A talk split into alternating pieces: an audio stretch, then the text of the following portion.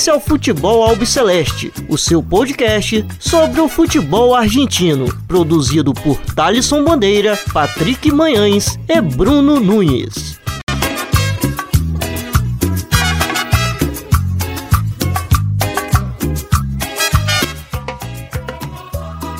Salve, salve a todos vocês que acompanham o podcast do Futebol Celeste. Estamos no ar para mais um episódio. Meu nome é Thales Bandeira, estou sempre na companhia do Bruno Nunes e do Patrick Manhãs. É, na semana passada tivemos a participação do Vitão, Intia é, do River Plate, e hoje temos a participação do Gonzalo Pirotti, Intia Chenese, é, que vai comentar aqui no programa de hoje essa classificação é, bastante suada aí do Boca Juniors, é, que venceu ontem nas penalidades a equipe do Internacional. Perdeu é, no, durante os 90 minutos, mas venceu nas penalidades e avançou para as quartas de final é, da Copa Libertadores, onde vai enfrentar o Racing é, na semana que vem. É, a gente vai falar aqui também sobre os jogos das equipes argentinas na Sul-Americano. Sul e no final também a gente vai fazer uns comentários sobre o Alejandro Sabella, que, que nos deixou essa semana. Então, o programa aí é, promete. Tem é, a Copa Diego Armando Maradona, que entra é, na sua fase decisiva, a segunda fase, é, onde tivemos é, o sorteio é, na segunda-feira, onde caíram Boca e River no mesmo grupo. E vamos lá, as apresentações meu querido Bruno Nunes. Como andas, muchacho? Tudo, tudo bem? Fala, Thalisson. É, um saludo a todos os ouvintes do Futebol Celeste. Um salve também pro Patrick Manhães, meu é, costumaz companheiro de bancada virtual. E o Gonçalo, que nos acompanha hoje, convidado é, especial. Então vamos falar aí da, da Libertadores e da Sul-Americana.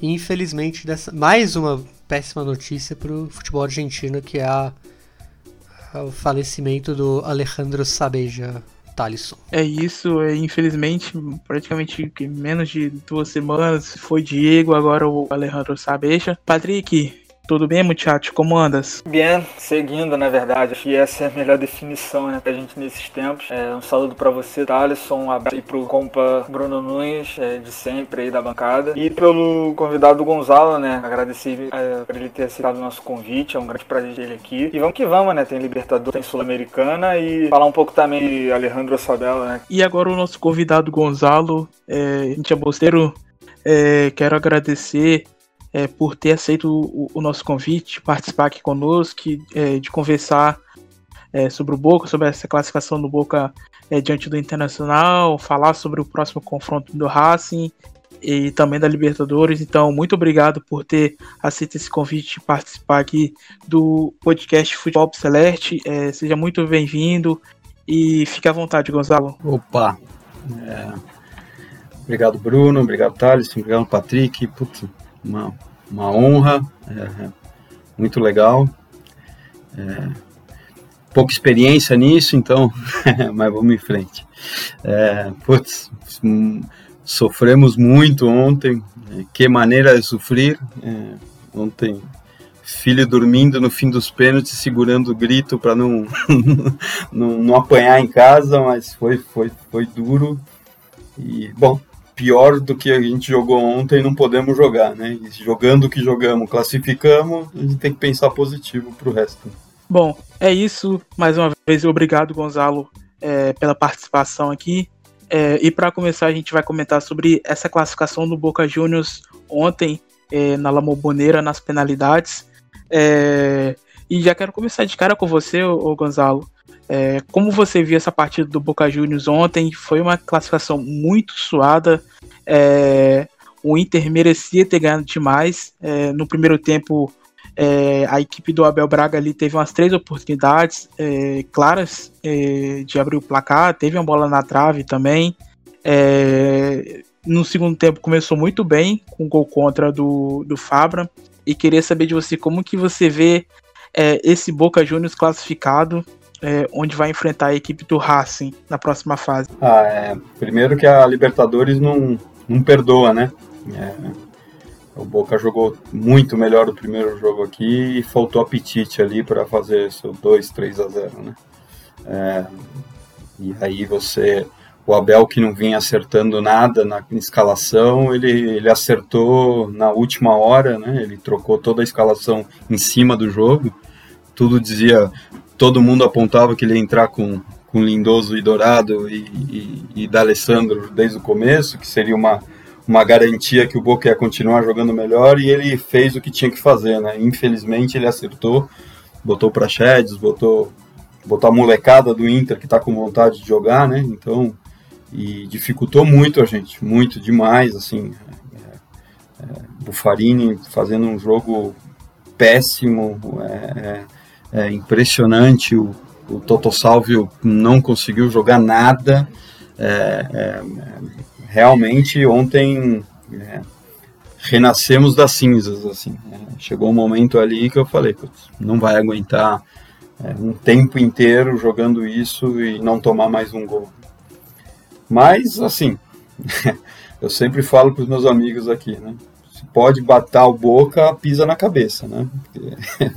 e, e, não pisaram de novo e, e, passamos. E aí o que, eu, o que eu falo assim, o que eu tô mais tranquilo é que que esse jogo do Boca de ontem não se via há muito tempo, né? O Boca vinha jogando bem, voltou da pandemia jogando muito melhor do que eu achei que fosse jogar, né? Então, é, é acho que acho que a, a, a, o histórico que está tendo de jogos não é o de ontem. É, a gente, o Boca está jogando melhor.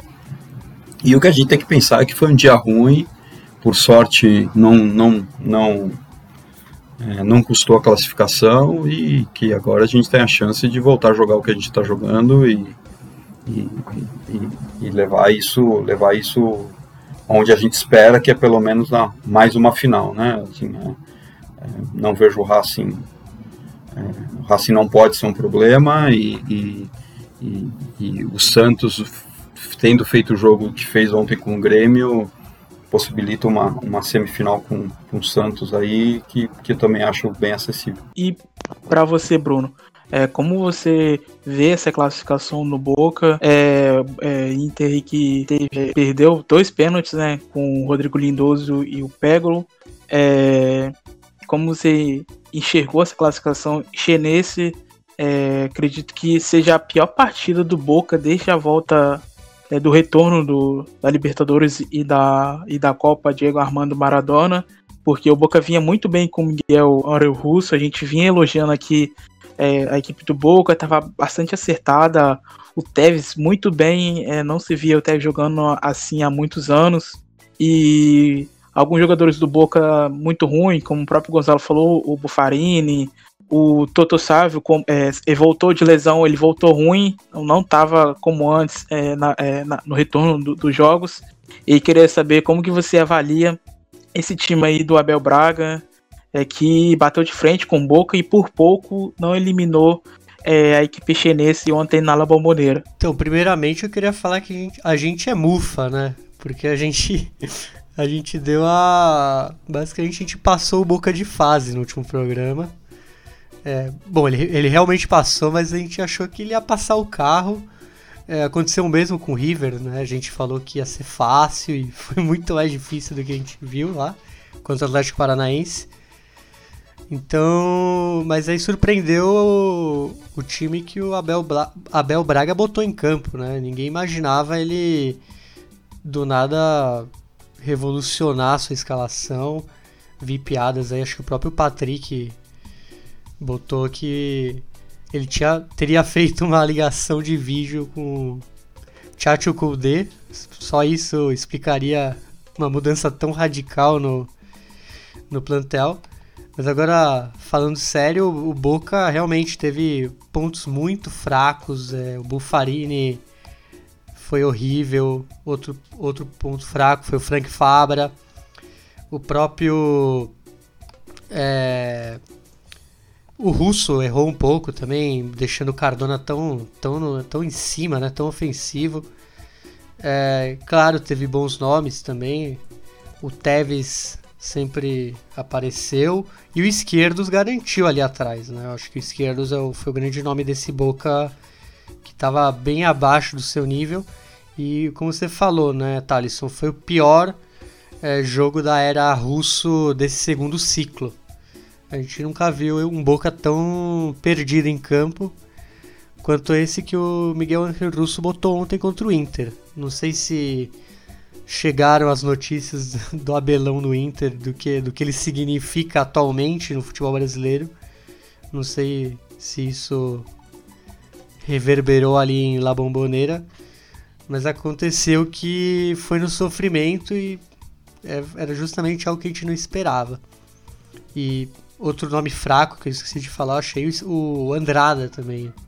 Tava bem nervoso, acabou falhando muito nas saídas com os pés. É, quase que toma um gol do Cuesta ali no fim. É, ia ser trágico se ele toma aquele gol. Então, também outro que tava muito mal na partida, Thales. É, esqueci também de citar o, o Andrada. É, o Boca que, que foi a campo com o próprio Andrada, é, Bufarini, o Lisandro Lopes, o Esquerdos e Fabra. Aí no meio campo teve o Capaldo, Campuzano, Toto Sávio Cardona e Sebastião Vidia. E o Tevez lá na frente. É, o Inter de Abel Braga foi a campo com Marcelo Lomba, Rodinei, Rodrigo Moledo, Cuesta e Moisés.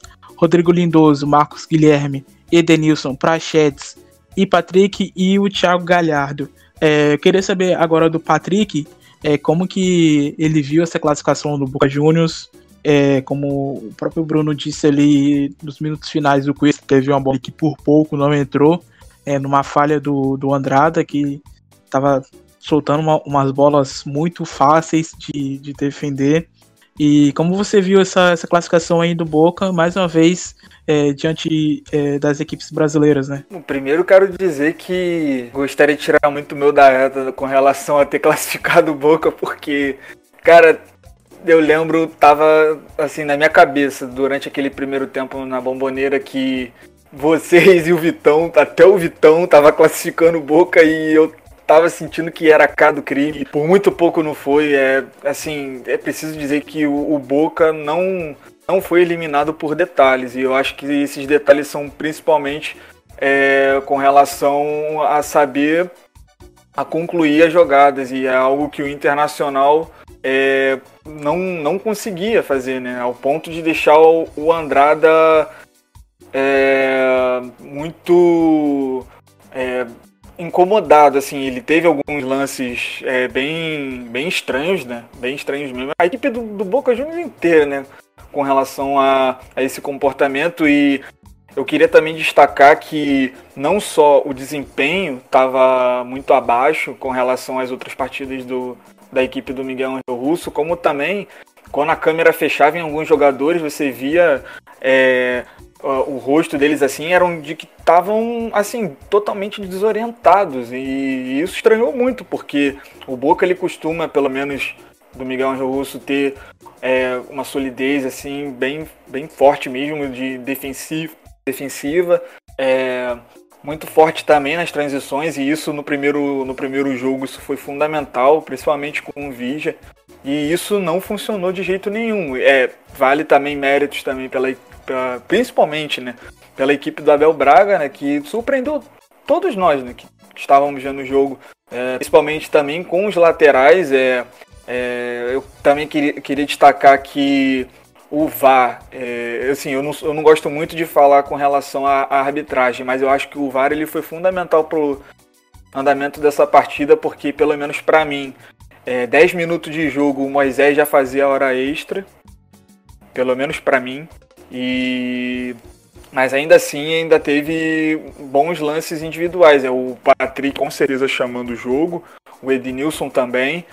É, então eu acho que é um grande fator, foi um grande fator do, do, do Internacional, mas que parou na mística do Boca, né? O Boca que não tinha a torcida, como todos os outros jogos no retorno da pandemia, mas que fez jus às cobranças de pênalti, né? Que pelo menos alguns pênaltis, acho que menos do Tevez, que o Lomba aceitou, é, foram, foram bem batidos. E, então é, é, um, é uma coisa libertadora pro, pro Boca de de alívio e tempo para poder corrigir isso, porque é necessário muito falar com ter uma conversa com a comissão técnica, com todo mundo ali, os jogadores, porque esse tipo de comportamento eu acho que não vai ser permitido aqui para frente, né? Porque apesar do do Internacional ter jogado muito bem ontem, é, ela ainda é um time que tem muitas falhas desde que o Kudê foi embora. Então é isso, né? Vocês destacaram bem as questões individuais, né?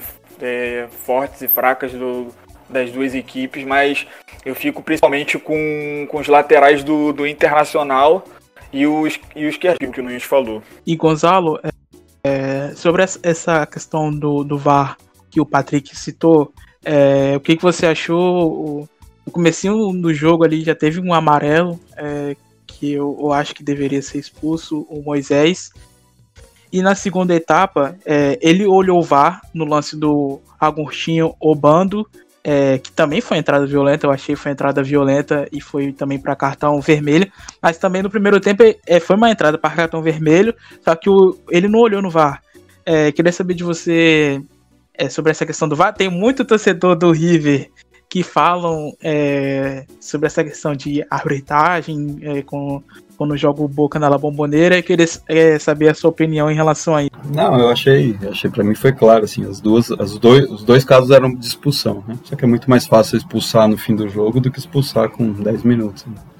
É, para mim era claro ali que era no mínimo, se ele foi ver o lance do, do Obando, no mínimo ele tinha que ter ido ver o, o lance. Porque estava claro ali que era uma expulsão e realmente, assim, acho que o jogo seria outro, assim, completamente, porque realmente eu concordo totalmente que o, os laterais do Inter fizeram, fizeram um estrago, né?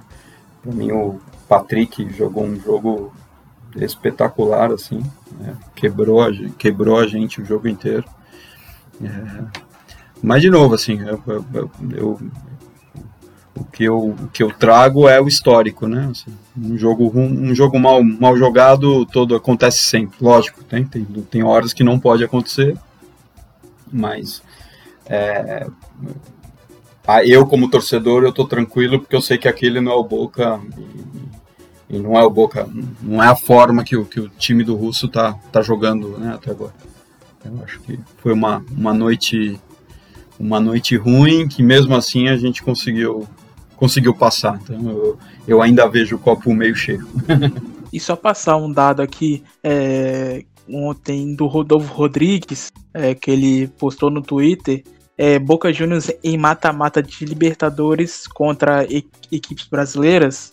É, em 63 é, perdeu para o Santos na final, é, 67 ganhou do Cruzeiro, 91 ganhou do Corinthians, é, 91 ganhou do Flamengo, em 2000 do Palmeiras, em 2001 do Vasco, em 2001 do Palmeiras, em 2003 é, do Paysandu, em 2003 do Santos, é, em 2004 do São Caetano, é, em 2007 do Grêmio, em 2008 ganhou do Cruzeiro, é, foi perder em 2008 para o Fluminense, ganhou do Fluminense em 2012, perdeu para o Corinthians em 2012 na final é, voltou a vencer novamente em 2013 o Corinthians, venceu o Cruzeiro em 2018, o Palmeiras em 2018, em 2019 o Atlético Paranaense e 2020 o Internacional.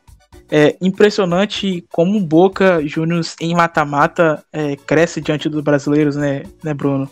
É, acho que não só o Boca Juniors, mas como as equipes argentinas, né? Ah, mas aí é pra gente explicar isso, tem que usar todos os clichês do futebol, né? Que o, é, eles são espertos, né? Como diria Galvão Bueno, né? Eles são...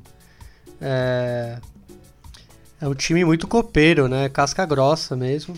Acho que de todas as que você falou, a mais bizarra, é, na verdade, foi o Boca ter perdido o Paysandu com aquele elenco, né? E até isso foi bom para eles, porque eles levaram o Yarley, que acabou Sendo campeão bem... do mundo. é, campeão do mundo. Mas acho que a mais bizarra dessa que você falou, na verdade, é a derrota que eles tiveram pro Paysandu na bomboneira. Acho que de resto, é, claro, aí contra o Corinthians na final. E muitas vezes o elenco nem era né, muito superior, né? Muito mais a mística, né? Basicamente é, é o, que você, o que o Gonçalo falou, né? Quando se é pra matar, tem que pisar na cabeça. Porque passou da fase de grupos, aí a coisa fica feia para qualquer um. é um, é um adversário a ser temido e evitado, mesmo com o pior elenco possível, porque algo vai fazer, né? Nunca, nunca vai ser fácil. E na próxima fase é, enfrenta é, o Racing. É, primeiro jogo é na semana que vem, dia 16, é, é 9 e meia, é, é, no cilindro. E o jogo de volta é no dia 23, é, um dia antes da véspera de Natal, na Maneira. Comendo panetone. É.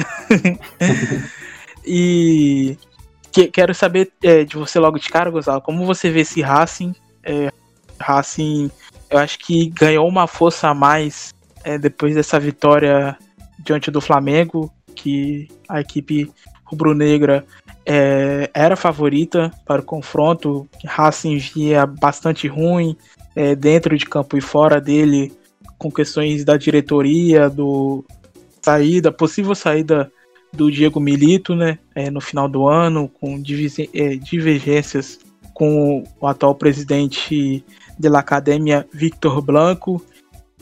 E é clássico argentino, vai ser pegado. Quero saber de você como que você enxerga esse confronto aí contra a equipe azul de Avejaneda. Eles começaram muito mal o semestre, né? Muito mal, né? O que eles fizeram na Copa, então, não estavam jogando nada. E aí vem a, né, de novo a mística argentina quando joga com, com o time brasileiro em Libertadores. É, não acho nenhum dos dois jogos que o, que, o, que, o, que o Racing jogou muito melhor que o Flamengo, mas fez o que tinha que fazer e aí, óbvio, né, ganha, ganha, ganha moral. Mas, assim, é, eu friamente falando, tirando, tirando emoção, prefiro, prefiro muito mais pegar o Racing é, do que o Flamengo atual, do que o elenco atual do Flamengo, que qualquer hora se acerta de novo e aí vira, vira, vira um problema. Né? É, então, é, se, se, desse, se eu pudesse escolher antes do, do, confronto, sem saber o resultado, eu ia falar que o eu ia torcer para o Racing passar e o Racing passou e, e, não podemos não podemos ter medo, né? jogar e eu acho que eu, eu acho que ficou ficou ficou de bom grado pro, pro Boca. Acho que tem que fazer, tem que voltar. Ou seja, se jogar como jogou ontem, não vai passar de ninguém. Seja, não vai ter sorte, o raio não vai cair duas vezes no mesmo lugar. Se jogar como, como vem, vinha jogando, tem tudo para passar. E Patrick, é, quero saber de você é, agora sobre é, como que vai ser esse confronto aí diante é, dessas duas equipes argentinas entre Boca Juniors e, e Racing. É, quero saber se vai deixar algum pitaco depois do dos nossos históricos aí ultimamente, é, palpitando aqui nos episódios do Futebol Celeste, é, se vai, vai querer é, fazer o famoso favoritaço. Depois do seu comentário, quero, quero saber do Bruno Nunes é, sobre é, esse confronto aí entre as duas equipes. Acho muito difícil, né? Porque pelo que mostrou o Boca ontem e também o que mostrou contra o Flamengo, o próprio Racing, né? Eu acho que vai ser um confronto muito equilibrado. O Racing ele teve mais tempo, tá tendo agora para não só descansar, mas estudar a equipe do Boca e também melhorar. O Boca principalmente precisa não só melhorar a questão é, tática e até técnica, mas como também de ânimo. Vamos ver se a classificação vai ajudar nesse vídeo. É, e, e, vai ser um jogo muito equilibrado. Eu acho que com relação ao Racing e ao Boca vai vai ser muito do que eles vão tirar de lição do, dos jogos, né? Que tiveram as quase das oitavas, principalmente o Racing, porque o Racing ele tem um técnico que costuma jogar com a bola, com posse de bola e tudo mais, e não foi isso que aconteceu contra o Mengo, que é a equipe favorita, né? que era a equipe favorita da competição. Então eu acho que com relação ao, ao Racing, se o Racing do BKSS fizer exatamente o que fez com o Flamengo, mas de uma maneira de uma execução melhor, uma execução ainda melhor, eu acho que vai tirar um bom proveito e pode garantir o. Porque, diferente do contexto com o Boca, o, o, Flamengo é uma equipe que preza pela posse de bola e tudo mais. Já o, o, o Boca Juniors ele fica muito incomodado quando, ter, quando tem que criar.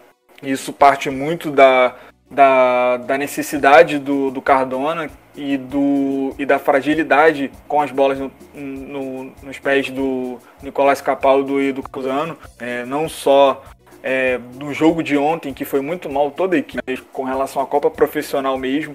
Então, o Racing estudando isso bem, dá para tirar um, um, proveito muito, muito, muito grande. É, a ver se vai, se vai ter um jogador que vai poder retornar também na, na questão. O Racing estava completamente esfacelado contra a equipe do Flamengo. É, do, do, Boca Juniors é só uma questão, me engano, do Ábila, mesmo que não estava no banco. Não sei se era suspensão, se era com relação a, aos problemas é, pessoais que ele está lidando. Então, com relação a, aos palpites, eu fico em cima do muro mesmo, mas é, pensando que o Racing dependendo do, do, como vai agir o Racing, do que, do que aprendeu e do como vai executar, acho que possa acabar tendo um equilíbrio, um equilíbrio não, é, ser um fator de desequilíbrio. Bom, eu vou não, é, não é um palpite, é uma análise, né? Vou fazer. Porque o, o time do Boca, do, do Miguel Angel Russo, quando ele tá totalmente funcionando bem, ele é muito melhor que do que a gente viu o Racing jogar. Só que, e é basicamente isso, o Boca é muito melhor, eu acho, nesse sentido. Porém, se tem um time que que pode surpreender é o Racing, porque o Racing acabou fazendo coisas que a gente nunca imaginou, né? Desde aquele clássico em Avejaneda contra o Independiente, que ele ganhou com um a menos, e agora com o Flamengo. E é um time que vem surpreendendo sempre, já que ele teve um, esse, essa volta aí de, é, após o. durante a pandemia. É, foi péssimo, assim, todos os jogos. Claro que a gente entende que a competição, a Copa Diego Armando Maradona não é interessante pro Racing, por ele já estar na Libertadores e em tese ele não tá jogando para nada. É, assim como os outros times que, que estão na, na Libertadores. Mas o. É um time que, que gosta, às vezes, é, de surpreender. Como a gente viu o BKSS no último jogo, ele acabou adotando uma postura mais defensiva, ele acabou se adaptando ao Flamengo e eu acredito que ele possa fazer o mesmo com esse Boca Juniors. Mas é isso, basicamente o... é um time que pode surpreender. Só respondendo, o Ábila, o Ábila, desculpa, o Ábila machucou, teve um, uma, uma, um estiramento contra o, contra o Tacheres, saiu logo com 30 minutos, 25 minutos, mas parece que não é grave, que, que para a semana ele vai estar disponível. Ah, sim.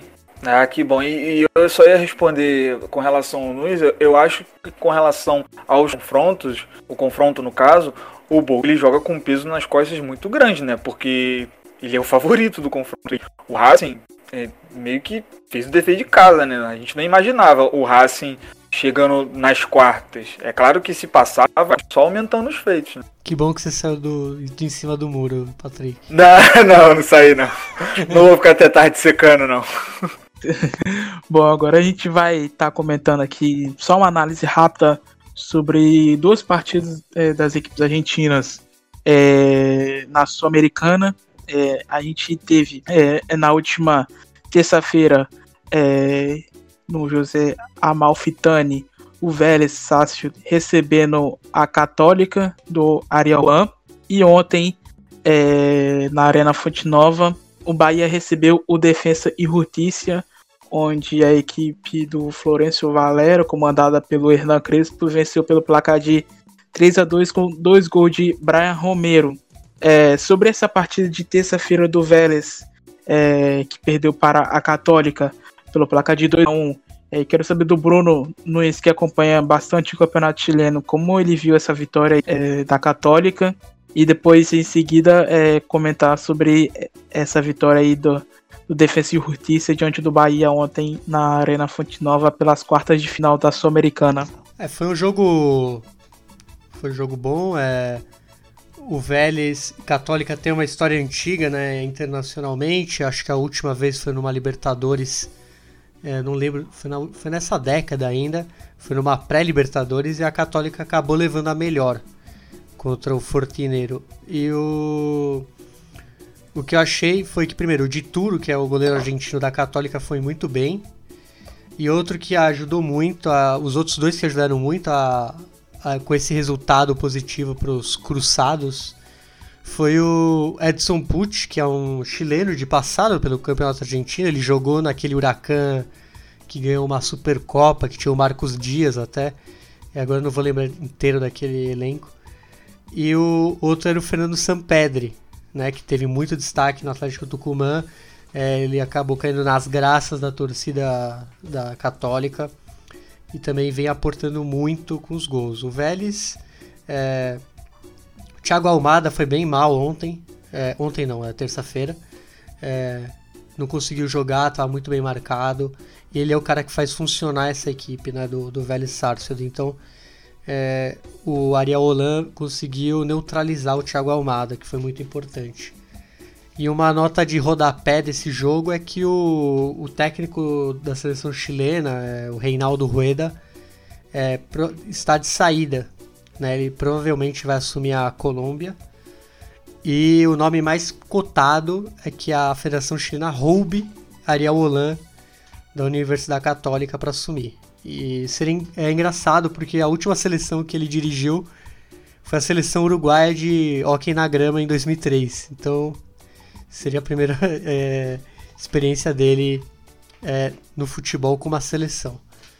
Sobre o segundo jogo, é, eu acabei não, não, acompanhando muito, mas o, eu, eu vi os gols e tal. É, o Brian Romero realmente é um jogador que faz muito bem para esse elenco do, do Valdanito, né, do Hernan Crespo. E é bom ver o Defensa e Justiça se é, ajeitando depois da do que ele fez na Libertadores, porque em tese ele, ele ia, eu acho que ele ia passar de fase. Ele tinha muito mais time que o Delfim, o Olímpia estava bem mal, só que acabou que ele não, não, não confirmou esse favoritismo aí no, na reta final. E eu acho que é um time que pode chegar. Eu acho que ele, eu aposto, eu aposto nele, apesar de não gostar de falar nisso, porque provavelmente ele vai perder se eu falar isso. E eu não tenho nada contra o Alcon de Florencio Varela. Mas o, eu acho que é um time que pode chegar, pode ser a surpresa aí, algo meio como o Arsenal de Sarandi naquela época do Gustavo Alfaro, é, o Alfaro. Mas vamos ver, vamos ver. É um time que tem muito potencial, chegou novos jogadores, é o Gabriel Atin muito bem contra o Vasco, agora de novo é, contra o Bahia, então vamos ver se, se isso se concretiza. E muito legal a forma que o Crespo planta os jogos, né? Ele, ele, é, ele tem uma forma, uma forma de jogar é, bem, bem para frente, né? Ele, ele, gosta do jogo, né? ele não, não, ele vem, vem sendo assim, né? O, Crespo, para mim é uma grata surpresa assim a forma que ele que ele se coloca no jogo. Sim, é ele como eu te falei, para mim foi mais falta falta de sorte ali na Libertadores do que porque eu também gosto dos times dele. É, e ele vem, vem indo muito bem, é realmente uma surpresa boa. E espero que ele vá se aprimorando aí para um, um primeiro trabalho, é ótimo. Né? E Patrick, é, quero saber de você agora como você viu é, esses dois confrontos. Quero saber primeiro é, do Vélez e da Católica. É, o Vélez que que essa semana, aí, no começo da semana, é, saiu uma notícia é, em relação ao Ricardo Centurion, que se envolveu novamente é, com problemas é, fora de campo. Ele, o Thiago Almada, o Lucheiro e o Brizuela, é, ambos é, esses jogadores aí do F14 foram mencionados em uma denúncia por abuso sexual ocorrido numa festa é, uma mulher de 28 anos se apresentou na delegacia de atendimento à mulher em San Isidro é, e denunciou é, ter sido é, abusada é, nessa festa e clandestina. Teve em Country Camino Real, é, casa que foi alugada pelo Ramatim Ucheiro. Os jogadores eles não foram selecionados na última partida de domingo contra o Patronato porém foram selecionados para esse confronto aí de terça-feira na derrota contra a Católica. É, quero saber de você primeiro sobre esse jogo de terça-feira e o de ontem entre Bahia e Defensa e Justiça. Bom, antes de dizer sobre os jogos, né, também dá um complemento sobre assim, uma opinião com relação ao relacionamento deles é, com a, a partida, né, no caso da Sul-Americana. A gente estava apurando, né, Thaleson, se eles seriam relacionados, né, é, momentos assim do jogo, e aí quando saiu a escalação todo, acho que se eu não me engano, todos eles apareceram, o Almada e o, e o Seturião, que são é, eram vistos principalmente, né, no, eram os nomes principais de, dessa situação toda, né, essa situação lamentável. É, e até o momento assim do, da viagem, creio eu que eles foram foram com a equipe muito por, com relação da, do mandado de captura, né, do, do Acunha, né, que era que a moça identificou é, como o abusador, né? Mas enfim, com relação aos jogos, né? O Nunes destacou bem o primeiro, muito bem o primeiro jogo, porque o Areola, o Areola basicamente anulou o Thiago Almada e o, o Nunes falou que o Thiago Almada não jogou nada e realmente não jogou. E, mas pelo incrível que pareça que o que o criou foi dos pés dele, pelo menos no primeiro tempo.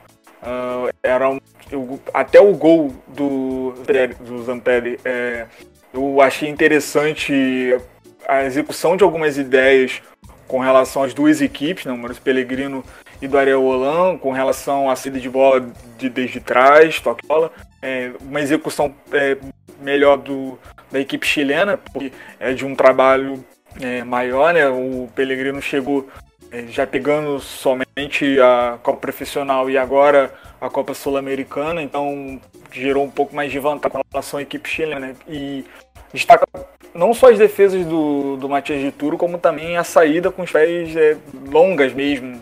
Lançamentos é, principalmente pro o Rebodiedo, o Parou, o Alfonso Parou, dos dois laterais. E também destacar o Feza Linda, porque o Feza Linda geralmente a gente é, vê ele como ou um lateral direito ou como meia pela direita. Ele foi basicamente tudo, né? Ele jogou pelo lado direito, ele jogou um pouco pelo esquerdo. Eu vi ele também no meio de campo. Ele assistência de cabeça dentro da área, pisando na área, então eu destaco muito porque ele é um jogador que já tem uma idade já elevada e muitas das vezes ele joga na ponta é, ou no meio, basicamente por não ter que fazer essa recomposição ou essa transição. É, então eu, destaco muito esse jogador que eu gosto muito, particularmente eu gosto muito de ver jogar. E no caso do Vélez, o Vélez sofreu muito no meio campo pelo fato de não ter o Rick Álvares, né? O Rick que basicamente encantou a gente nessa primeira fase da Copa Profissional, que jogou muito bem, ditando o ritmo do jogo, e dependendo muito do Francisco Ortega pela esquerda e o Thiago Amada pelo meio, né? É, mas agora, com relação ao placar, eu acho que foi até pouco pro Vélez. Eu acho que era para uns, uns 3 a 1 ou até mesmo 4 pro Católica. Mas enfim, vamos ver o jogo de volta. E com relação ao jogo da, da Fonte Nova, né? Eu gostei muito da postura do Crespo porque o Crespo ele foi para Fonte Nova para vencer e deixar o jogo de volta para para resolver lá. Por quê? Porque e pode parecer engraçado, né? Porque o Crespo eu, eu gosto muito da, da continuidade que ele tem dado na do Defensa e Justiça, é um trabalho que é escolhido os treinadores pelas das ideias do que eles são capazes e o que eles pensam de futebol e o Crespo é um deles, é, seguindo o trabalho do BKSS, mas também que já foi do, do, de outros treinadores, do próprio Olan, que agora treina a Católica. Então eu gostei muito da postura porque era um, principalmente uma marcação muito muito baixa, muito preocupada em não tomar gol, que é o que tem acontecido. A gente brinca sempre que é o ataque em justiça, que ataca, ataca, ataca e acaba sempre pecando. Isso vai muito da fase de grupos, porque tinha a classificação por um momento nas mãos e acabou não indo, mas que serviu de experiência e está sendo executado hoje. Eu quero destacar a, a estreia do, do atacante Walter Bow, é, ex-Boca, e também da bela partida do Brian Romero jogando pela ponta, ele como um atacante ele não é um centroavante mesmo fixo, mas ele sabe fazer também a função, mas ele jogando como ponta, acompanhando não só o Rossi, mas como também o Nino Paraíba, é, ajudando também ali o Eugênio Ronaldo, o Hector Martinez. Uh, eu gostei muito também da, da partida do Nelson Acevedo também ditando o ritmo. O Sain também muito bem na, na saída de bola por baixo e também por cima para fazer o, o Walter Bol segurar para o Pizzini atacar o espaço. Então, mas assim, eu tô falando dessa questão técnica e também um pouco tática, é porque é impossível não esbarrar no VAR, porque assim, quem viu o jogo foi irritante. Eu gosto muito do VAR, o VAR veio muito para acrescentar mesmo, é, mas da forma como ela foi executada ontem foi assim, foi de dar raiva. Eu, eu digo mesmo, assim, porque a, quando acontece o gol tem aquele protocolo né, de, de checagem, só que a checagem demorava demais. Tanto que a primeiro, o primeiro tempo acabou com 14 minutos de acréscimo. E eu ainda achei pouco. Achei que eu, eu daria ainda mais. Então acho que nesse quesito de, de jogo e um pouco também de espetáculo ficou devendo. Mas, como eu falei, eu destaco principalmente a, a, a postura do Defensa e Justiça do Crespo, que, que principalmente quis sair com, com a vitória, nada mais que isso. E agora eu quero saber do Gonzalo é, como que, é, se ele tem acompanhado alguma partida é, dessa é, sul-americana, se ele destaca algum time, você falou do defensa, é, quero saber como que você vê é, o Hernan Crespo até esse momento como treinador, você acha que ele está fazendo um bom trabalho à frente do, do Defensa e Justiça. É, e antes de passar é, a bola para você, Gonzalo, é só passar aqui: o Lanús está jogando contra o Independiente em La Fortaleza, é, segue 0 a 0 e a outra partida também da Sul-Americana pelas quartas de final que aconteceu foi entre Júnior Barranquilha e Coquimbo Unido. A equipe chilena do Coquimbo venceu pelo placar de 2 a 1 é, E Gonzalo, é, pode falar é, se você o que, que você acha desse trabalho de defesa? É, eu não, falar a verdade, eu não tenho, eu não tenho essa análise que vocês têm, não assisto os jogos inteiros, é, fico sabendo os resultados, acompanho os resultados.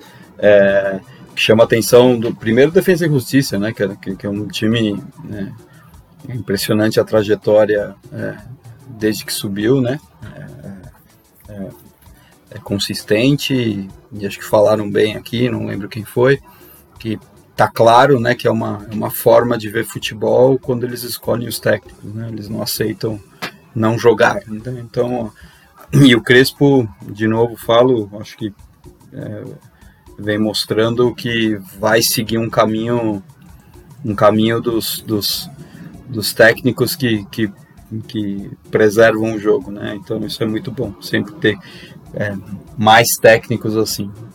É, também destaco o, o São Pedro, né? Que é impressionante também, como é goleador, como é, não sei porque os times aqui do Brasil não, não olham com mais carinho, assim, sabe? caberia muito bem vários times aqui no Brasil. É, e do jogo. É, é, é, esse, esse foi do jogo é, da Católica e, e, e do. Né, são os, os, times que eu conheço alguma coisa, né? Não, não tenho, e o Bahia, né? Destacar o Bahia também, que, que é para mim no ano é uma decepção, né? Eu tinha certeza que o ano que fez o ano passado e com e com o Mano Menezes é, eles iriam jogar um pouco melhor do que estão jogando, tanto no brasileiro como no. É impressionante como o Mano não consegue dar, dar sustentação para o time, né? E o time não é ruim. Se você pegar nome por nome, o time não é ruim, mas não conseguem, não conseguem jogar o ano. É bem, é bem triste do, do Bahia esse ano. É, e é uma decepção a ponto, né? De que se a gente colocar quem são os favoritos dessa Copa Sul-Americana, eu, pelo menos eu não coloco o Bahia, né, né Gonzalo? Não sei se tu concorda, mas eu acho que é, ainda que a gente não.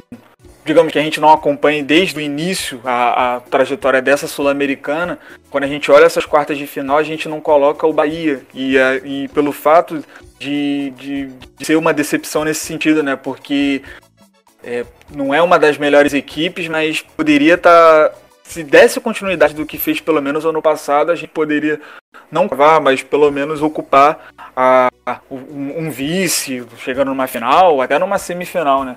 Que é melhor do que, por exemplo, um trabalho.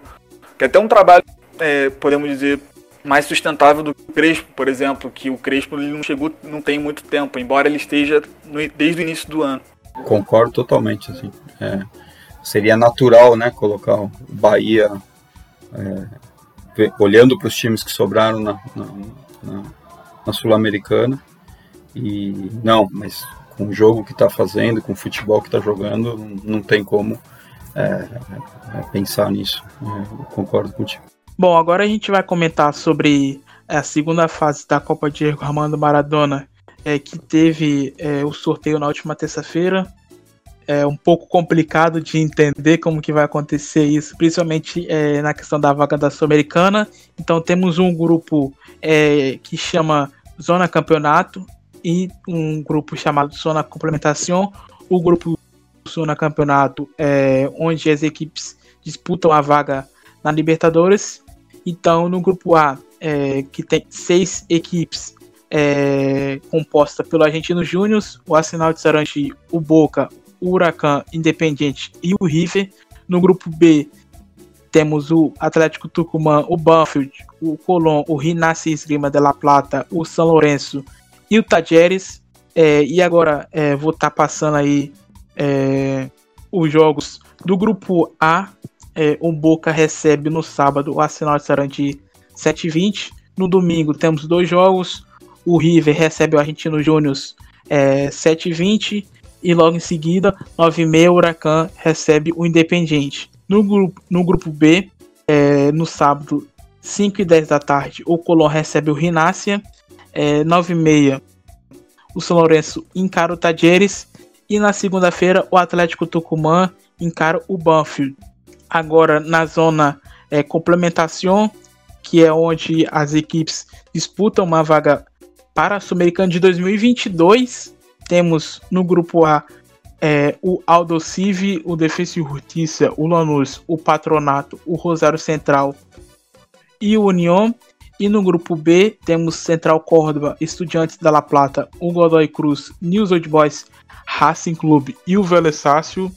E agora eu vou estar tá passando aqui é, os confrontos é, que vai ter nessa primeira rodada né, é, da zona complementação do grupo A. É, no domingo, 5 e 10 da tarde, temos duas partidas: União de Santa Fé e Defesa e o Aldo Civi e o Lanús. É, na segunda-feira, 9 e meia, o Rosário Central encara o Patronato. É, na zona de complementação do grupo B, é, sexta-feira, o Vélez encara o Racing, é, 9 e meia, 9 e 10, perdão. É, no sábado temos 7 e 10, News Old Boys e Estudiantes. E na segunda-feira, 7 e 20, o Central Córdoba enfre enfrenta o Godoy Cruz. É, eu quero saber de vocês como que vocês enxergam aí, como que as equipes, é, principalmente é, da zona de campeonato, chegam é, para esse, esse torneio aí de cinco partidas até chegar à final. É, os dois times que liderarem, é, serem os primeiros colocados, vão se enfrentar em final única que vai acontecer em San Juan, é, partida final única de 16 de janeiro, que vai garantir a vaga na Libertadores de 2021. Quem perder desse confronto encara o vencedor do grupo é, da zona de, de complementação, onde é, vai, é, vai garantir a vaga na Sul-Americana de 2022. É, Bruno, complicado o negócio, hein? é, precisa ter um pouco de paciência para entender como que, como que esse campeonato aí, criado pelo é, Tinelli, Tic Tap e, e, sua trupe aí, montou é, para, para, para as equipes argentinas nesse ano de 2020.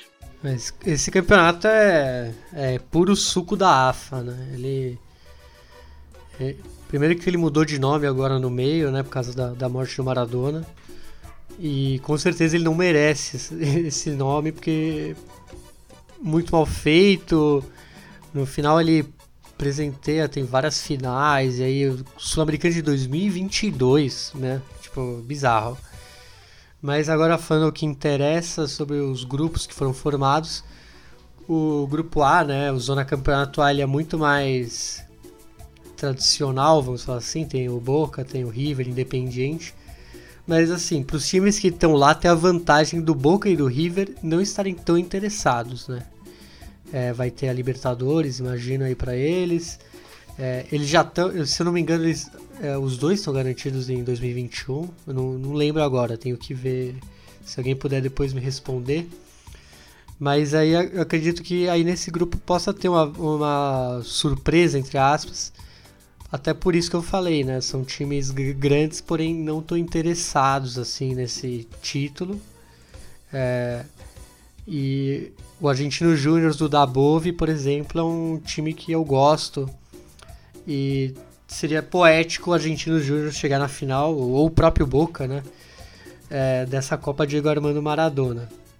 Já no, no Campeonato B, eu vejo dois, duas surpresas aí. Surpresas não, mas são muito bem treinados. E, e eu gostei do que eu vi, que é o Atlético Tucumã do, do Russo Zielinski e o Banfield do Javier Sanguinetti. Né? O Banfield foi um dos, melhores, um dos melhores times da primeira fase para mim. Um futebol bem agradável de se ver. E eu acho que eles estão acima do São Lourenço, né? mesmo tendo o nome, etc. E também tem o Gimnasia, né? Que também seria legal ele chegar na final, até pelo nome da competição.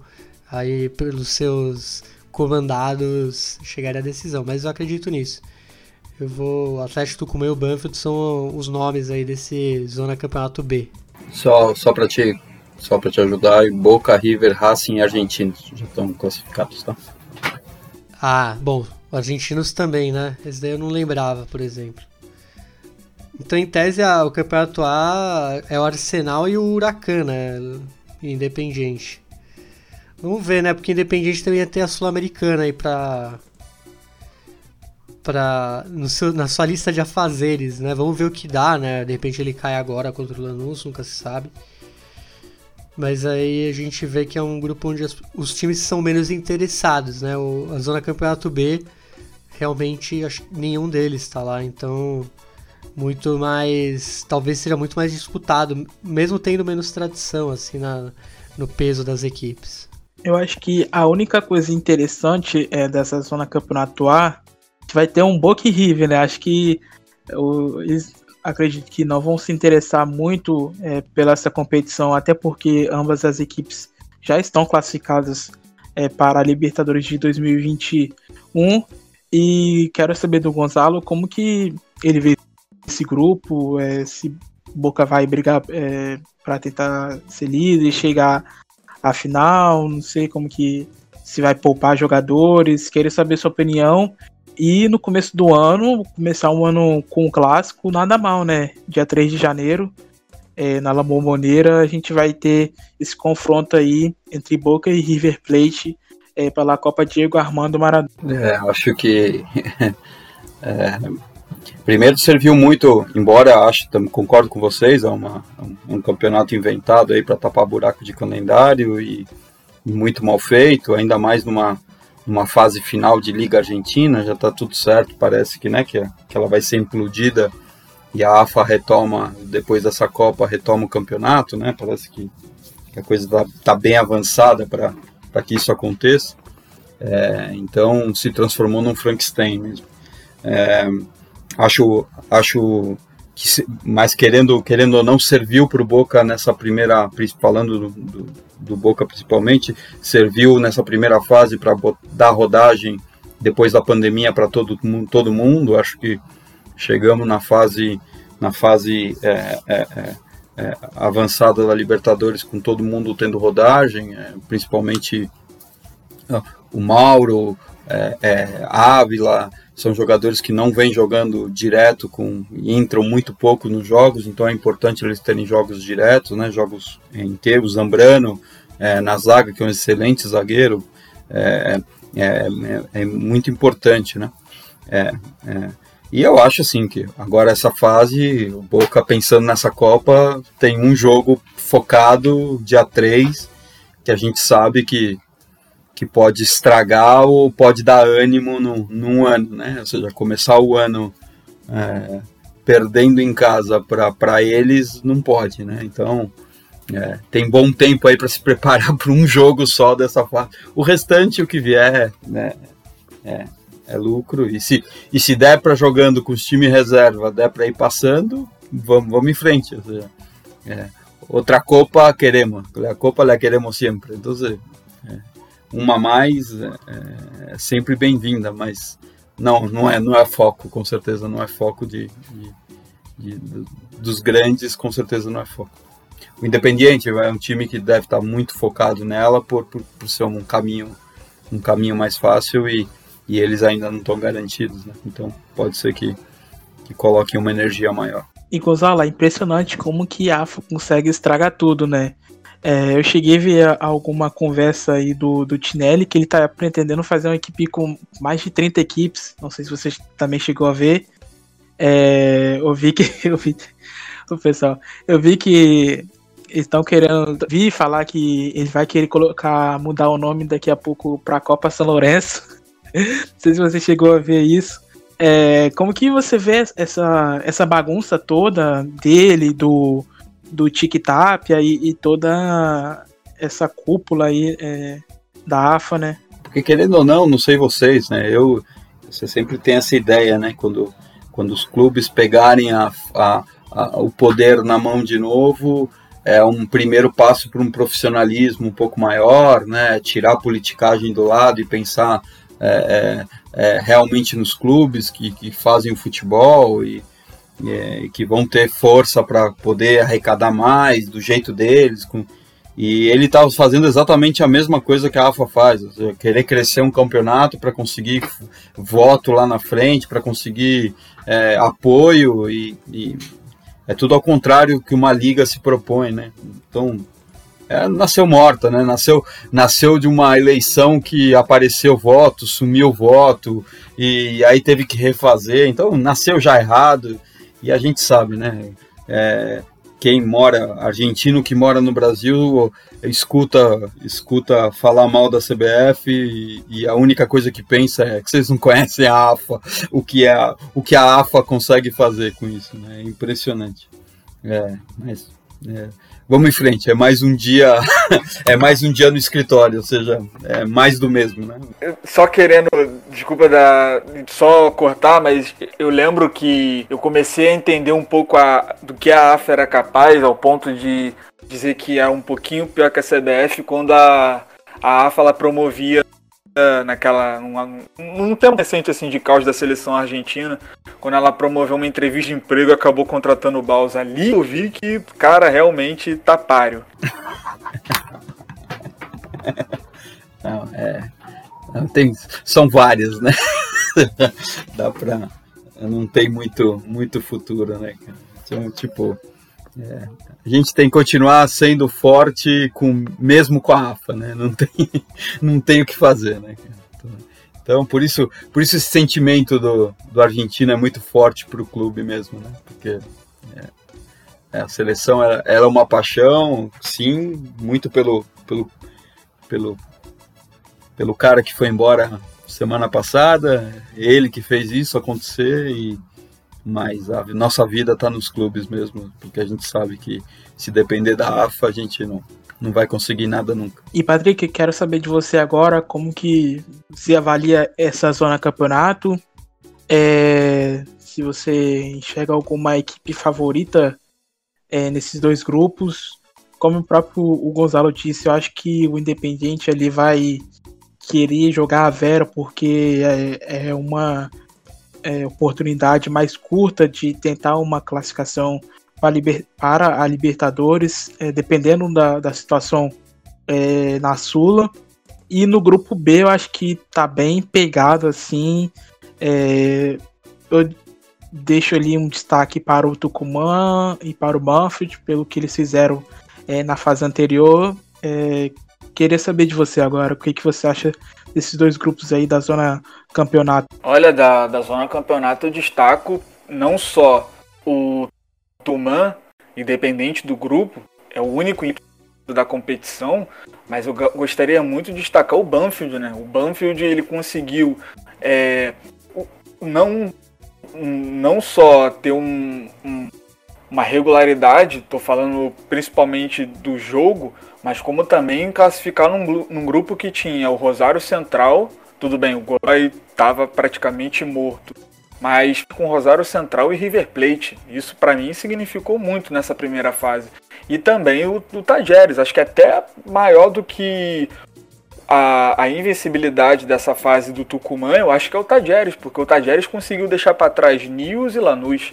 O Nils, independente da, da, da média de idade, uh, o, o Tajeres ele ter um equilíbrio, principalmente na maneira de jogar. Sabendo jogar, é, tudo bem, tem apenas uma vitória. Ele conseguiu classificar com uma vitória, mas ele conseguiu classificar jogando bem.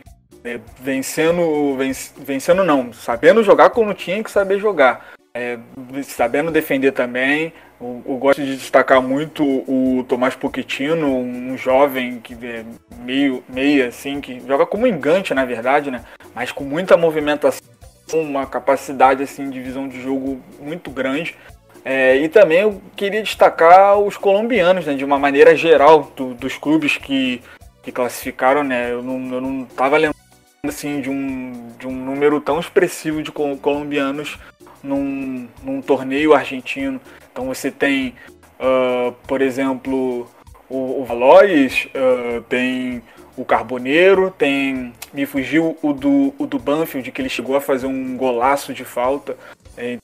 Então eu, eu destaco nessa segunda, nessa segunda fase dos classificados esses próprios clubes. Maurício Coelho. E esse mesmo. E bom, muito bom jogador.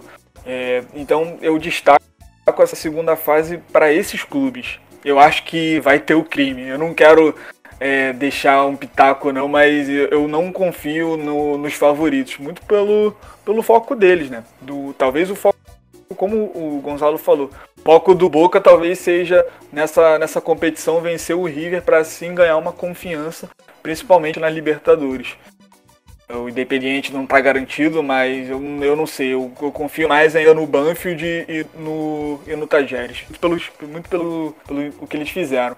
E também na, na outra fase, né, nos que não classificaram, eu destaco mais é assim, a ruindade, né, de algum de alguns ali de não conseguir levar para frente. Tudo bem, é o início de, de temporada, mas assim, o, o Vélez, o Vélez eles conseguiram pelo menos até o último jogo, mas parecia que não ia. É, muito pelo, pela forma da, da, da dificuldade, na verdade, né, do Rio Álvares. O, o Lanús também, mas o Lanús ele tem a Copa Sul-Americana, tá jogando agora com o Independiente, mas eu acho que de decepção mesmo, acho que de todas, eu acho que é a do, do Racing, mesmo que o Racing esteja na Libertadores, ou talvez do próprio do próprio Estudiantes também, que empatou e o resto só perdeu. Então acho que dessas dessas equipes que, que só tiveram a Copa Profissional para disputar e era classificar para disputar uma vaga na Libertadores, eu, eu fico com, com o Estudiantes, no caso. E só para explicar aqui mais uma vez, é, na questão da vaga da é, na Sula, é, o primeiro do, do grupo A enfrenta é, o primeiro do grupo B. É, quem vencer dessa final aí é, é, encara o perdedor da chave de cima é, da zona complementação os dois vão fazer outra final. E daí é, sai é, o time que vai conseguir a vaga, na, vai disputar a Sula de 2022. É, Bruno, só para a gente encerrar é, esse assunto aqui da Copa Diego Armando Maradona e já partir para o final, é, sobre essa ação na complementação, é, o que, que você acha? Tem algum time assim que possa chegar a disputar essas duas finais? Eu vou dar um voto de confiança aí no, no Kili Gonzalez, no, no, Rosário Central. Acho que é o time de mais nome que tem nesse A, né? O Aldo Civi eu gostei no início, né? Mas no fim ele acabou perdendo o gás. Eu achei que ele até faria coisas melhores. E, mas eu, eu, eu indiquei esses dois porque o Defensa e Justiça e o Lanús para mim são favoritos, só que tem isso da Sul-Americana, né? Eles estarem focados, então não dá para saber se é, o que vai ser. Eu acho eles mais fortes que todos esses que eu falei. Eles voltarem e focarem nela, acaba que eles vão, vão ser os favoritos. E no B, cara, o B eu acho são times bem decepcionantes, né? Contra o Central Córdoba de Santiago del Estero basicamente tem um time novo para essa temporada. O Estudante de La Plata foi é, horripilante. Godoy Cruz, mesma coisa, Newells, Vélez, Racing, acho que eles juntaram todos os que estavam, os que decepcionaram nesse grupo aí. Mas é, eu vou dar um voto aí pro Vélez, quem sabe eles começam a se recuperar aí com o Pellegrino nessa complementação B. E é, na última terça-feira, é, infelizmente, a gente teve mais uma perda é, no futebol argentino é, praticamente menos de duas semana, semanas depois da, da perda do, do Diego é, Alejandro Sabeja, é, que foi técnico da seleção argentina no vice-campeonato da Copa do Mundo de 2014, é, nos deixou aos 66 anos. É, ele que, que havia sofrido uma parada cardíaca em 2015, é, também, logo na morte do Diego, ele foi internado. É, ele tinha sido internado. Ele tinha sofrido uma infec é, infecção é, hospitalar e veio a óbito. E quero deixar esse final aqui para os companheiros e para o próprio Gonzalo é, fazerem os seus comentários sobre Pachora, né, como que era conhecido por lá. É, mas antes da gente falar sobre o Alejandro Sabeja, é, vou passar o histórico dele como jogador e logo em seguida vocês vão escutar um poema é, conhecido como Estudiantes de la Pátria, é, que é, é, narrado por ele, é, onde foi é, produzido pelo cantor é, Pincharata Ivan Sadovski. vocês vão escutar é, logo em seguida esse poema. Bom, ele começou no River, é, depois teve uma passagem pelo Sheffield United, é, também é, atuou pelo Estudiantes, atuou pelo Grêmio, é, ele teve também é, uma, uma passagem pelo Leeds United, também da Inglaterra, atuou pelo Estudiantes é, da La Plata, é, onde deixou o seu nome registrado na história do clube, é, também pelo, pelo Ferro e também pelo Irapuato do México. É, como é, treinador, é, comandou o Estudiantes, que foi campeão da Libertadores, logo no seu primeiro ano como treinador, e também a seleção argentina, onde foi vice na Copa de 2014 é, para a Alemanha. Então agora vocês vão escutar esse poema é, narrado por, pelo próprio Sabeja e logo em seguida o Bruno Nunes, é, o Patrick e o Gonzalo já é, vão é, fazer seus comentários sobre é, o treinador argentino que nos deixou na última terça-feira. Estudiante de La Plata. Nació hace 105 años. fue el producto de un sueño y de una visión que se mantiene y nos empuja a través de los años y que hoy se extiende a lo largo de toda la República, porque en cada uno de los rincones de nuestro territorio late un pequeño gran corazón de león. Estudiante de La Plata, hoy es estudiante de la patria, cuatro veces fue estudiante de América y una vez estudiante del mundo. ¿Qué es estudiante de La Plata? Es la tierra de la humildad, y es un imperio de solidaridad. Nos caemos, pero nos levantamos. Sentimos miedo, pero lo superamos. Mi única razón de ser es mi compañero. Por él, la última gota de sudor. Revienta mis pulmones y estalla mi corazón. Lo ayudo, lo aliento, lo apoyo y me brindo en su auxilio. Tengo un deber ineludible, respetar la historia del club. Más grupo, menos individuo. Más nosotros y menos yo. Conjugo más el plural y menos el singular. Trabajo sin prisa, pero sin pausa. Hablo poco. Soy dueño de mi silencio y esclavo de mis palabras. Tengo un sueño. Mantener al club en lo más alto. Ayudo siempre a mis compañeros para que juntos podamos lograrlo. Tá muito triste a, a perda de mais um, um ídolo do futebol argentino. O Alejandro Sabé já foi o técnico de 2014, uma acho que uma alegria que fazia tempo que a Argentina não tinha como país, né, como seleção. É, e, bom, lembrar daquele Estudiantes que ele dirigiu, é 2009. É, um time que eu acompanhei muito de perto, adorava aquela equipe do, do Sabeja.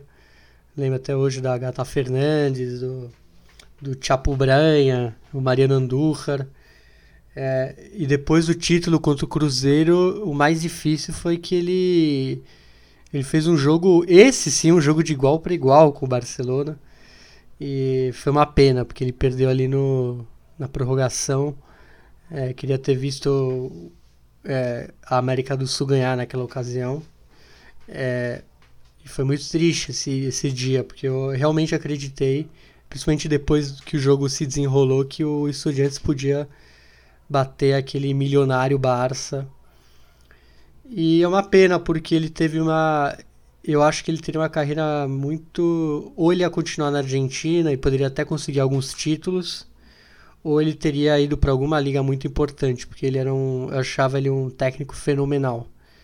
Então é uma pena, porque logo depois da Copa do Mundo a gente já para de ouvir nele, né? É, ele parou de trabalhar ju justamente no auge. Eu acho que ele ia ter muita, muito sucesso na, ainda. Então foi uma pena que ele para justamente naquele vice e some. E justamente agora que o Diego os deixou, ele aproveitou também. É, aproveitou não, né? Mas justamente é, no mesmo clima né, de, de luto, ele deixou. É, morreu, então fica aí meu que, que em paz descanse. E mas vai, vai deixar saudades aí, principalmente pro torcedor Pincharata. Bom, não ia resumir bem, né? É, do caso do, do, da, da Argentina, quando a gente fala sobre escolas, e existe muito essa questão, né? Técnicos serem escolas, quando a gente pensa em Argentina, a gente vai bater sempre no Bilardo, no Menotti, no próprio Bielsa, que sucedeu esses dois. Mas eu acho que nesse, no, no, nesse ponto, o Sabella ele também entra né, nesse quesito como um professor, porque ele era visto assim principalmente com jogadores que trabalharam com ele e alguns admiradores também. O, no caso do Sabella, ele, ele foi um cara que nesse século ele permitiu à Argentina um sonho. E era um sonho do qual muita gente demorou muito para acompanhar, para muita gente demorou para acreditar que poderia ser real. É, muito por conta da, da, questão do material humano mesmo. A Argentina de 2014 ela não era a das piores, mas comparada a que a Argentina teve nesse século, ela não é a das melhores. Uh, então, depois de bater uma decepção muito grande em 2002, com aquela bela seleção com Bielsa, e aí em 2006 com Peckerman, e aí em 2010 com Maradona. Quando chega 2014 e ela vai avançando e de uma maneira assim incrível que você olha o olho do, do Sabella ali, você vê o olho do Sabella ali, por quê? Porque ele era um técnico muito conhecido em estudar adversários. E eu acho que ele pegou um pouco desse dote no caso do Bilardo, né? O Bilardo que era conhecido como é, do doutor e ele é conhecido também como um prof, né?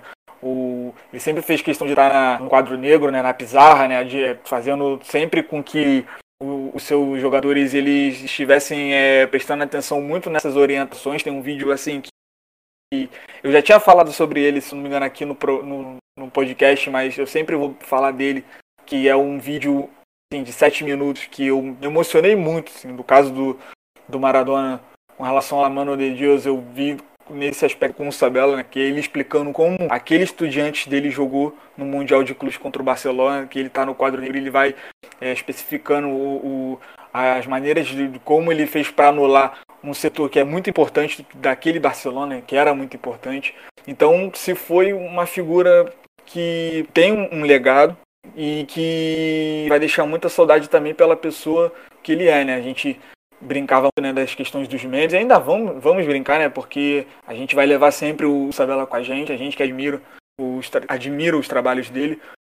Uh, então, que ele descanse e, e, que todos saibam o, o, o quão grande ele foi, né? E que a Copa, enquanto a Argentina chegar numa final ou até mesmo é, ganhar, é, é, mesmo se ganhar, sabe, o Sabella ele não vai poder ser esquecido, não terá como, porque é, depois de tantas recepções que davam expectativas, o Sabella ele conseguiu permitir um sonho. Então eu acho que esse foi o legado do principal como no sentido de nação mesmo da Argentina.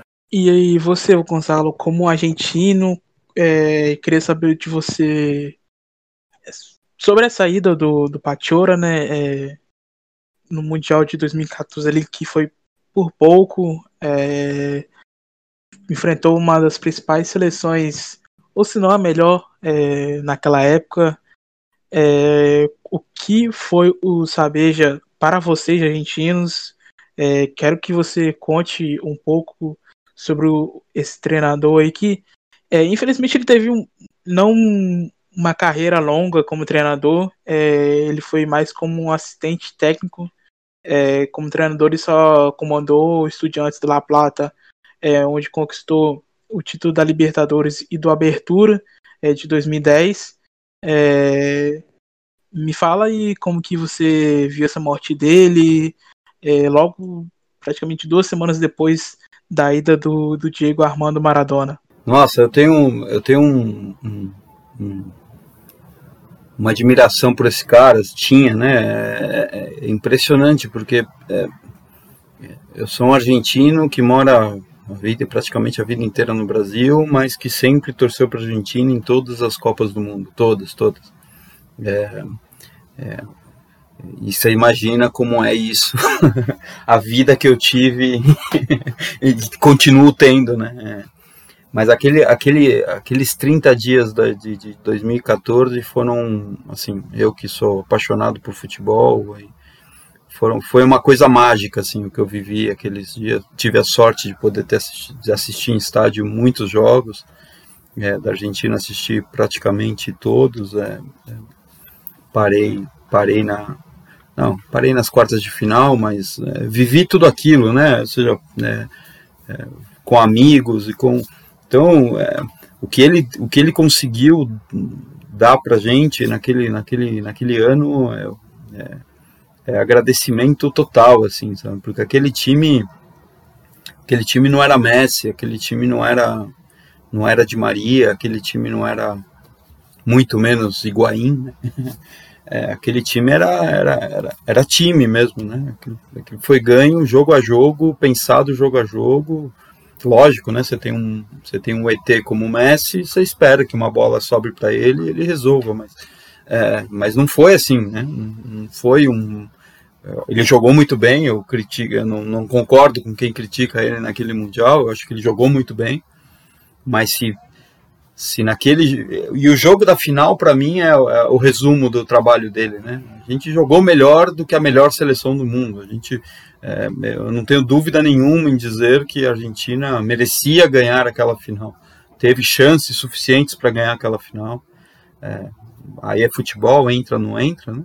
É, mas ele ter conseguido fazer com que a Argentina jogasse o futebol que jogou naquela final do mundo, com aquelas contra aquela seleção da Alemanha, é o resumo da carreira dele, assim, é um cara competente em tudo que fez e, e, e eu como argentino agradecimento total. É, é, é, triste, triste perder esse ano que não termina, né?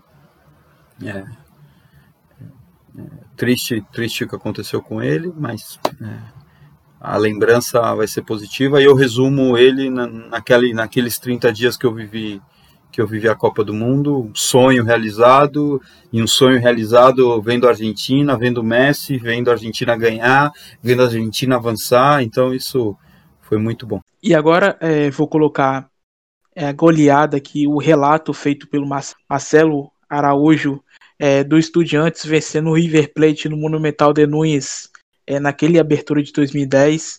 É, a equipe Pincharata, comandada pelo Alejandro, é, foi campeão é, naquela ocasião do Abertura de 2010.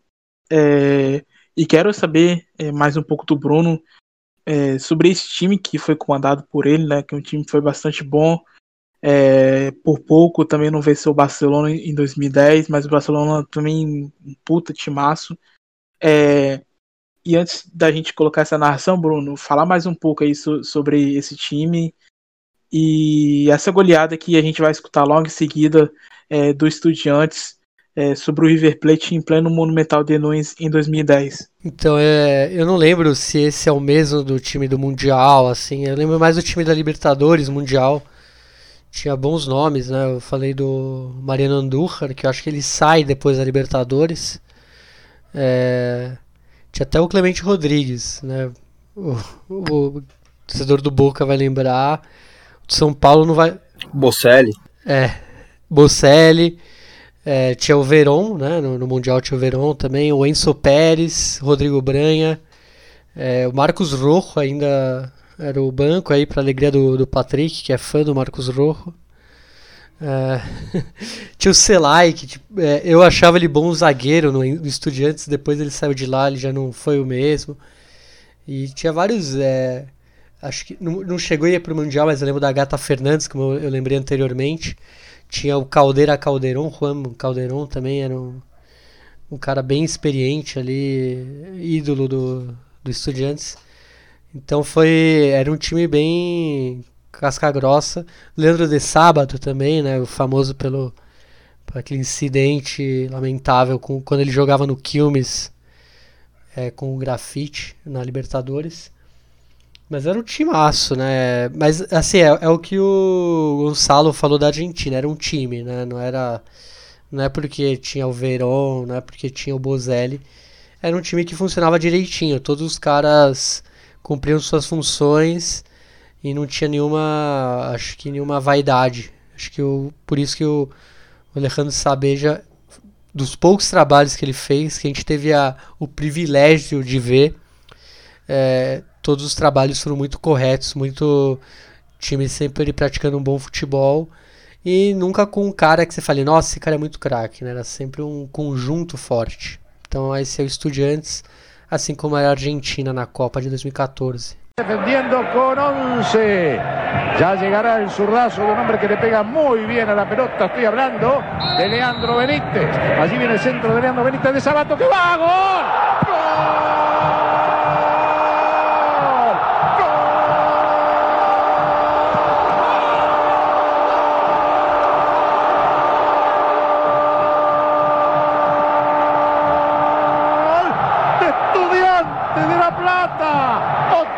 La pelota detenida. Vean cómo ingresa de sábado por la franja central. Se zambulle entre los defensores, sorprendiéndolos. Tiene el espacio para colocar todo su cuerpo y marcando un golazo extraordinario. Y allí ya la estaba reventando el jugador Maidana. Braña que mete otra vez. Núñez que está habilitado. Núñez que está habilitado. Núñez que la quiere de sábado y la gata están esperando el centro. Llegan a gol.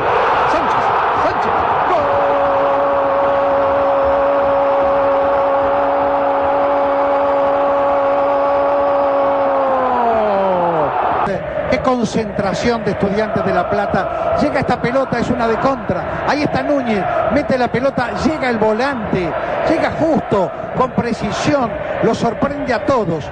Matías Sánchez no estaba en los cálculos de nadie, tampoco el contraataque de Maxi Núñez.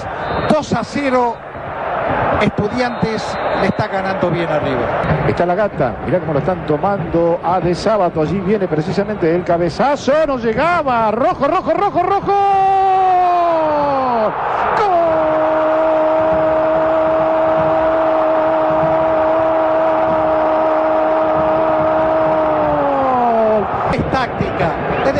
Pelota detenida, la va a buscar Rojo en el otro lugar.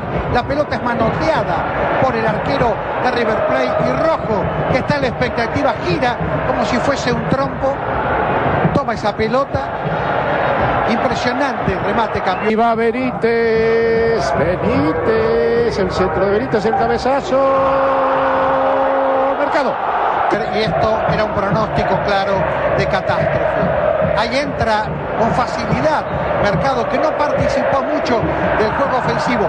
Y siguen marcando en estudiantes goles de cabeza, defensores, volantes, todo el equipo hace goles. No hay solamente un goleador. ¿eh? Se va. Bom, é isso. Vocês acabaram de escutar a narração do Marcelo Araújo é, na goleada do, do Estudiantes é, em 2010 pela abertura. É, a gente é, vai estar tá encerrando agora o nosso 16 episódio que contou com a participação do Gonzalo Intiachenese, é, que participou aqui conosco, comentando sobre a classificação do Boca Juniors é, para enfrentar o Racing na próxima fase da Copa Libertadores. Comentamos também sobre é, as equipes argentinas na Sula. É, o River daqui a pouquinho vai encarar o Nacional também pela Libertadores, mas a gente vai comentar isso só na semana que vem. É, comentamos é, sobre a segunda fase da Copa Diego Armando Maradona, é, esse duelo aí no comecinho do ano entre River e Boca, e no final os compas aqui fizeram os seus comentários sobre esta partida é, do Alejandro Sabecha, Pachora, é, que nos deixou na última terça-feira. É, quero agradecer novamente o Gonzalo por ter aceito o convite de participar aqui conosco. Espero que ele volte outras vezes aqui, é, não só comentar do Boca, mas também de futebol argentino, é, participar aqui outras vezes do podcast Futebol Celeste. Então já quero me despedir, Gonzalo. É, muito obrigado é, é, novamente e volte sempre aqui é, para poder gravar conosco. Você, seja muito bem-vindo aqui é, outra vez. Pô, obrigado, Thalisson, obrigado, Patrick, obrigado, Bruno. Cara, muito legal, né? muito legal. Não desistam, continuem sempre. É, acho que é, falar de futebol sul-americano é. Somos sudacas até a medula e, e, acho que a gente tem que valorizar, embora isso aqui é, a gente faça mais no.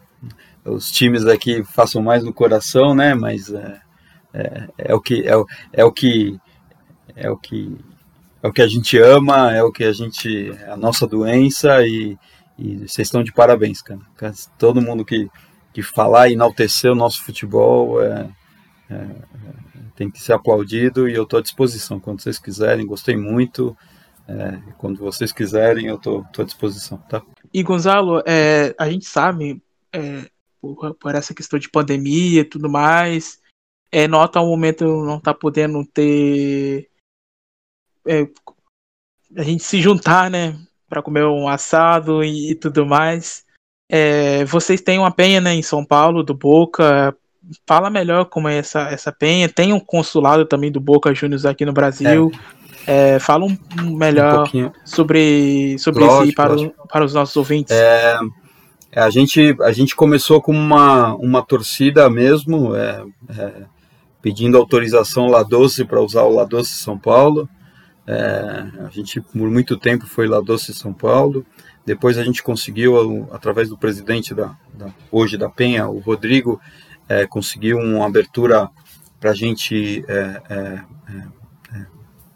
para a gente virar penha, né? Então existe uma série de processos, número, número de sócios e, e então a gente virou penha e agora com a entrada do, do novo presidente, da nova presidência no Boca Júnior, é, é, esse movimento teve um respaldo muito grande, o trabalho que eles estão fazendo na, com, com as penhas, principalmente as internacionais. O Boca tem um, tem um, tem um, um projeto muito audacioso, né, de chegar num volume de sócios é, muito é, ser o clube de, com maior número de sócios no, no mundo. É, a coisa vem crescendo porque as penhas internacionais elas estão sendo muito muito respaldadas, né, por, por essa direção.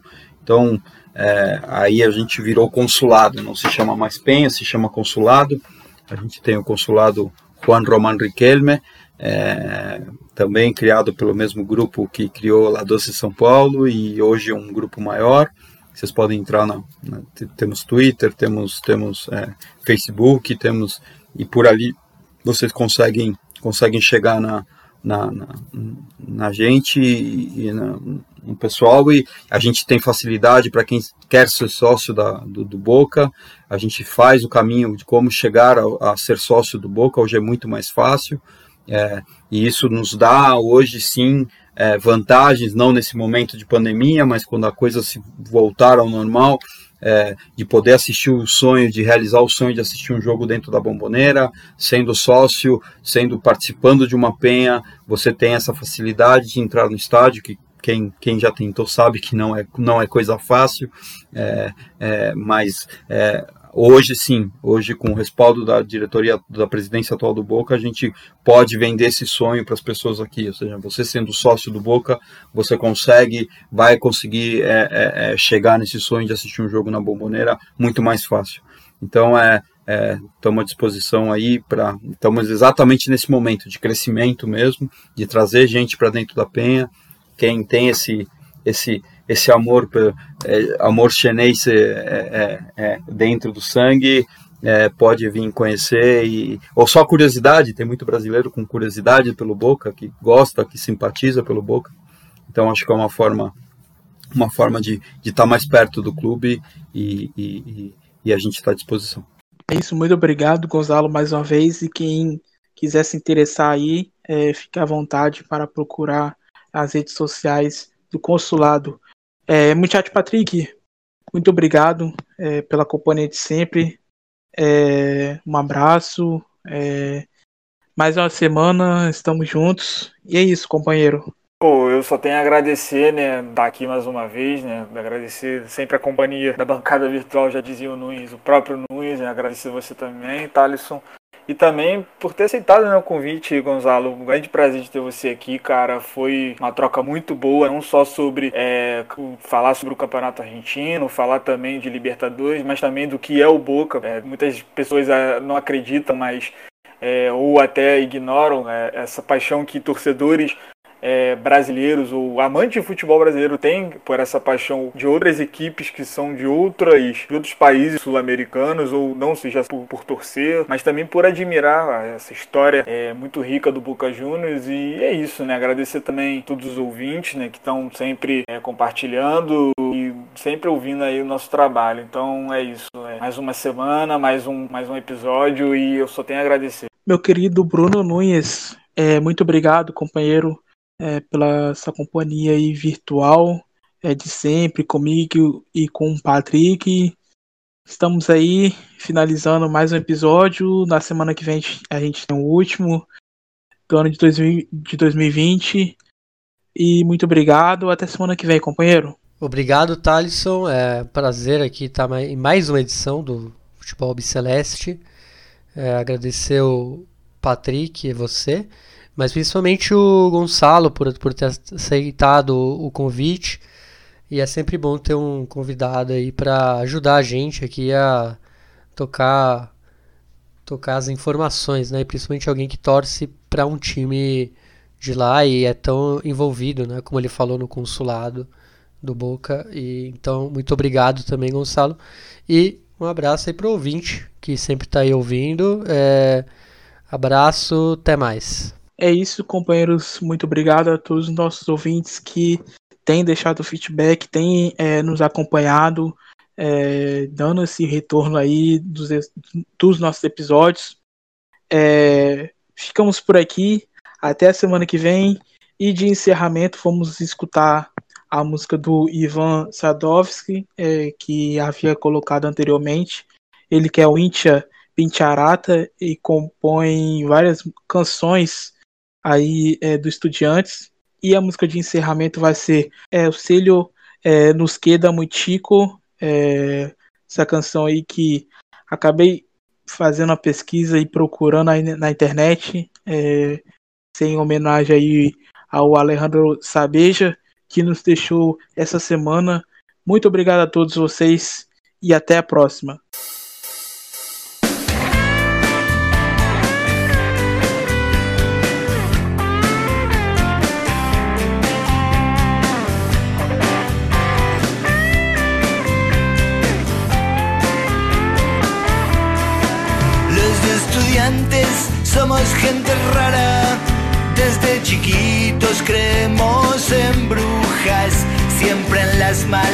Ponemos la cara.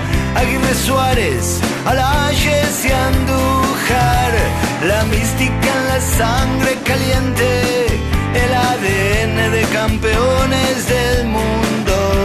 Old Trafford será un mito viviente pero nosotros no somos segundos.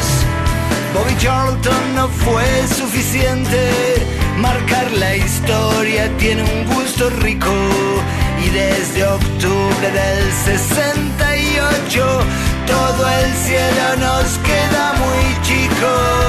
Así somos los pinches ratas, vemos la vida color albirrojo. Cada domingo en la ciudad de La Plata quedan equipos con la sangre en el ojo. Carlitos López, Braña, Fortunato, Paolo Trama, Manera, Vertero, el Tata Brown y Manzanita Guete, el Bocha Ponce y el gran Ignomirielo, Oscar Pesano bajo los tres palos, Eche Copar con Igliaro Madero, los dos Verón con la once y la espada para acabar con cualquier entrevero. Prepara el cuerpo el profe Jorge Carlos Cajade bendice nuestros pasos y en una nube le dice a Mangano: Somos campeones, pavones y son golazo. Así somos los pinchas ratas. Vemos la vida color albirrojo cada domingo en la ciudad de La Plata. Quedan equipos con la sangre en el ojo.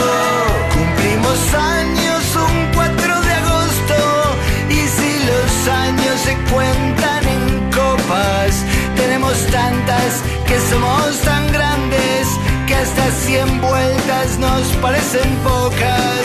Si fuese cierto que el cielo es eterno, existiría siempre la alegría.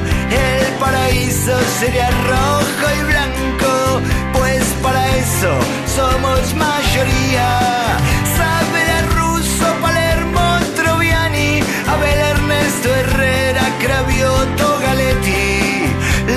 Profesores Sosa Ya Ferreira, Calderón Infante, Malvernat Currieri. Así somos los pinchas ratas, vemos la vida color albirrojo. Cada domingo en la ciudad de La Plata quedan equipos con la sangre en el ojo. Lloramos tanto cuando se nos fue el ruso como cuando Sobra emoción y más sobran los huevos, nos sobra sangre para ser ganadores. El alma eterna del gran subeldía y todo el orgullo de ser bien bilardistas. Nos cagamos en el fútbol lindo. Que vivan los resultadistas. Si el sentimiento pudiese explicarse, siempre local en cancha visitante. Es imposible expresar en palabras lo que siente un hincha de estudiantes. Así somos los pinchas ratas. Vemos la vida color albirrojo. Cada domingo en la ciudad de La Plata quedan con la sangre en el ojo. Es que así somos todos los pinches ratas. Vemos la vida color albirrojo. Cada domingo en la ciudad de La Plata. Quedan equipos